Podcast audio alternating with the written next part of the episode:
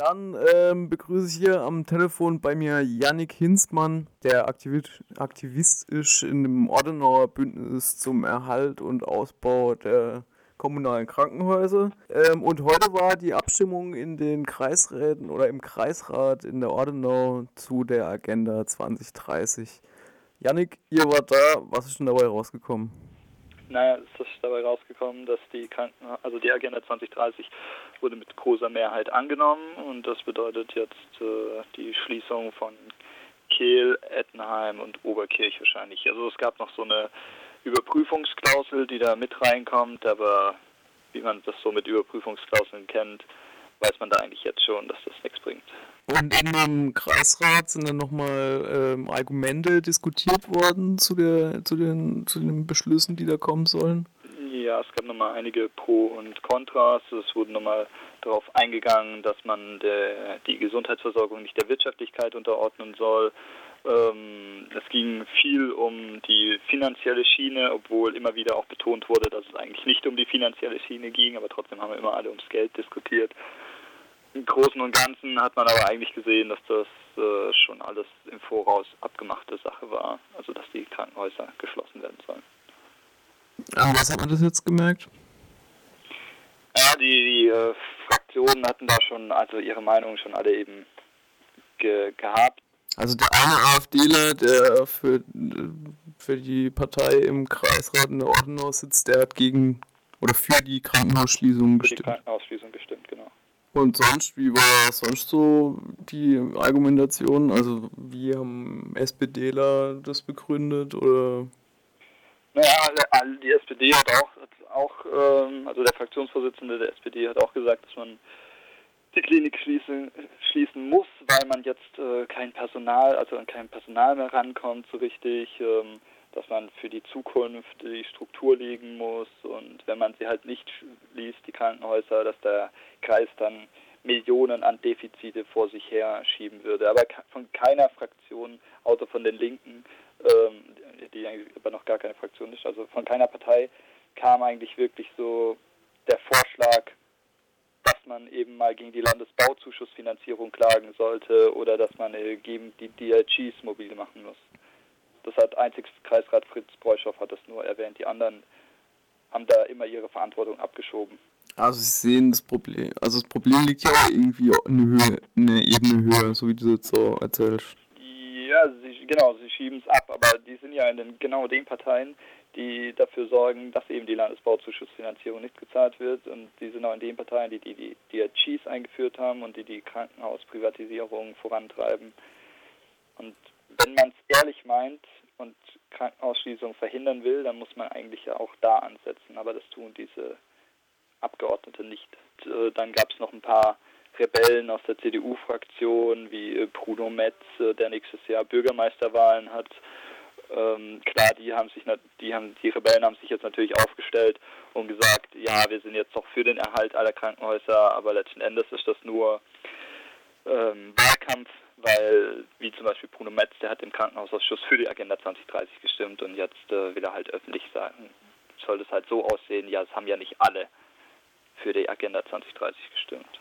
Und wie geht ihr jetzt als Bündnis damit um? Wir als Bündnis, ähm, wir haben beschlossen, dass wir nächstes Jahr zusammen mit der Linkspartei, Gewerkschaftern, ähm, unorganisierte Leute und Menschen, die im Bündnis mitgemacht haben, dass wir als linke Liste Ortenau antreten zu den Kreistagswahlen, damit wir denen endlich mal Feuer unterm Hintern machen können. Bei den Kommunalwahlen wird es eine linke Liste. Kreistagswahlen werden wir da als linke Liste antreten und das Ganze eben mit den Krankenhausschließungen, Mieten, ÖPNV äh, mit in den Wahlkampf nehmen. Hat man denn heute Abend nochmal was von Klaus Mutach gehört? Ja, Klaus Mutach hat äh, nochmal den Aktivisten Politterror äh, vorgeworfen und Psychoterror gegen, gegen die Familien. Äh, den Nazi-Vergleich hat er zum Glück dieses Mal weggelassen. Ja.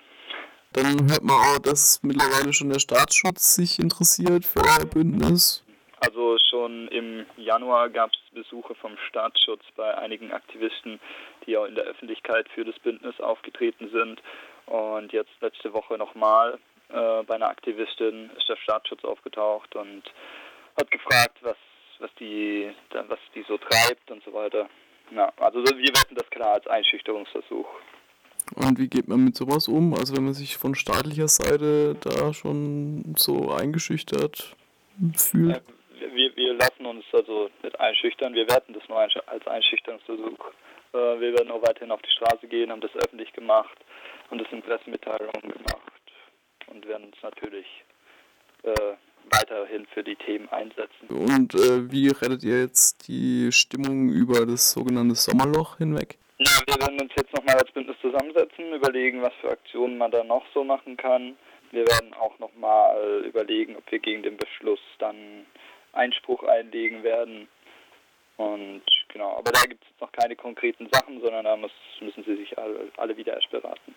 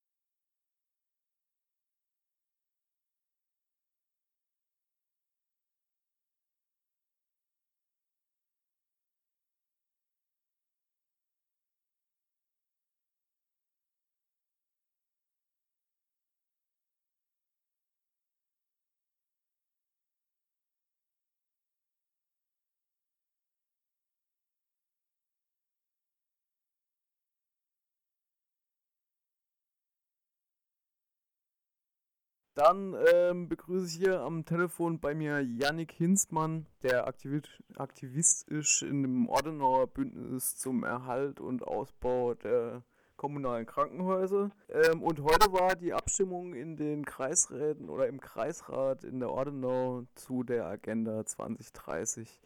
Yannick, ihr wart da, was ist denn dabei rausgekommen?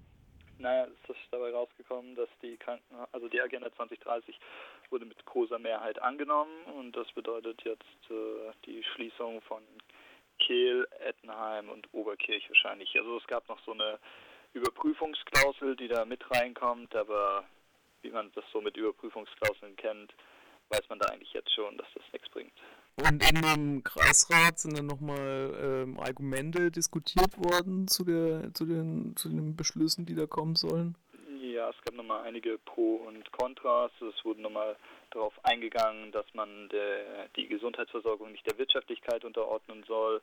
Ähm, es ging viel um die finanzielle Schiene, obwohl immer wieder auch betont wurde, dass es eigentlich nicht um die finanzielle Schiene ging, aber trotzdem haben wir immer alle ums Geld diskutiert.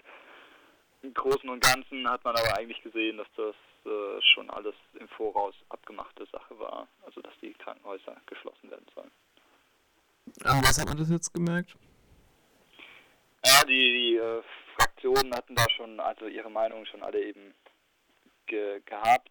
Also der eine AfDler, der für, für die Partei im Kreisrat in der Ordenau sitzt, der hat gegen oder für die Krankenhausschließung gestimmt. Für die Krankenhausschließung gestimmt. Und sonst, wie war sonst so die Argumentation? Also wie haben SPDler das begründet oder? Naja, die SPD hat auch, hat auch ähm, also der Fraktionsvorsitzende der SPD hat auch gesagt, dass man die Klinik schließen, schließen muss, weil man jetzt äh, kein Personal, also an kein Personal mehr rankommt so richtig, ähm, dass man für die Zukunft die Struktur legen muss und wenn man sie halt nicht schließt, die Krankenhäuser, dass der Kreis dann Millionen an Defizite vor sich her schieben würde. Aber von keiner Fraktion, außer von den Linken, ähm, die aber noch gar keine Fraktion ist, also von keiner Partei kam eigentlich wirklich so der Vorschlag, dass man eben mal gegen die Landesbauzuschussfinanzierung klagen sollte oder dass man gegen die DIGs mobil machen muss.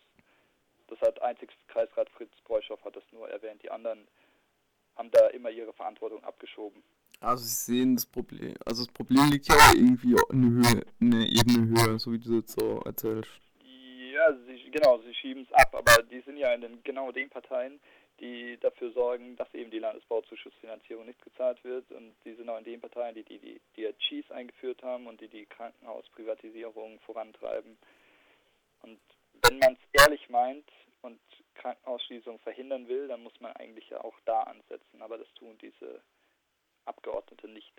Dann gab es noch ein paar Rebellen aus der CDU-Fraktion, wie äh, Bruno Metz, äh, der nächstes Jahr Bürgermeisterwahlen hat. Ähm, klar, die haben sich, die haben, die Rebellen haben sich jetzt natürlich aufgestellt und gesagt, ja, wir sind jetzt doch für den Erhalt aller Krankenhäuser, aber letzten Endes ist das nur ähm, Wahlkampf, weil, wie zum Beispiel Bruno Metz, der hat im Krankenhausausschuss für die Agenda 2030 gestimmt und jetzt äh, will er halt öffentlich sagen, soll das halt so aussehen, ja, es haben ja nicht alle für die Agenda 2030 gestimmt. Und wie geht ihr jetzt als Bündnis damit um? Wir als Bündnis, ähm, wir haben beschlossen, dass wir nächstes Jahr zusammen mit der Linkspartei, Gewerkschaftern, ähm, unorganisierte Leute und Menschen, die im Bündnis mitgemacht haben, dass wir als linke Liste Ortenau antreten zu den Kreistagswahlen, damit wir denen endlich mal Feuer unterm Hintern machen können. Bei den Kommunalwahlen wird es eine linke Liste. Kreistagswahlen werden wir da als linke Liste antreten und das Ganze eben mit den Krankenhausschließungen, Mieten, ÖPNV äh, mit in den Wahlkampf nehmen. Hat man denn heute Abend nochmal was von Klaus Muttach gehört? Ja, Klaus Muttach hat äh, nochmal den Aktivisten Politterror äh, vorgeworfen und Psychoterror gegen, gegen die Familien. Äh, den Nazi-Vergleich hat er zum Glück dieses Mal weggelassen. Ja. Dann hört man auch, dass mittlerweile schon der Staatsschutz sich interessiert für euer Bündnis. Also schon im Januar gab es Besuche vom Staatsschutz bei einigen Aktivisten, die auch in der Öffentlichkeit für das Bündnis aufgetreten sind. Und jetzt letzte Woche nochmal äh, bei einer Aktivistin ist der Staatsschutz aufgetaucht und hat gefragt, was, was, die, was die so treibt und so weiter. Ja, also wir werten das klar als Einschüchterungsversuch. Und wie geht man mit sowas um? Also wenn man sich von staatlicher Seite da schon so eingeschüchtert fühlt? wir, wir lassen uns also nicht einschüchtern, wir werten das nur als Einschüchterungsversuch. Äh, wir werden auch weiterhin auf die Straße gehen, haben das öffentlich gemacht und das in Pressemitteilungen gemacht und werden uns natürlich äh, weiterhin für die Themen einsetzen. Und äh, wie rettet ihr jetzt die Stimmung über das sogenannte Sommerloch hinweg? Ja, wir werden uns jetzt nochmal als Bündnis zusammensetzen, überlegen, was für Aktionen man da noch so machen kann. Wir werden auch nochmal überlegen, ob wir gegen den Beschluss dann Einspruch einlegen werden. Und genau, aber da gibt es noch keine konkreten Sachen, sondern da muss, müssen sie sich alle, alle wieder erst beraten.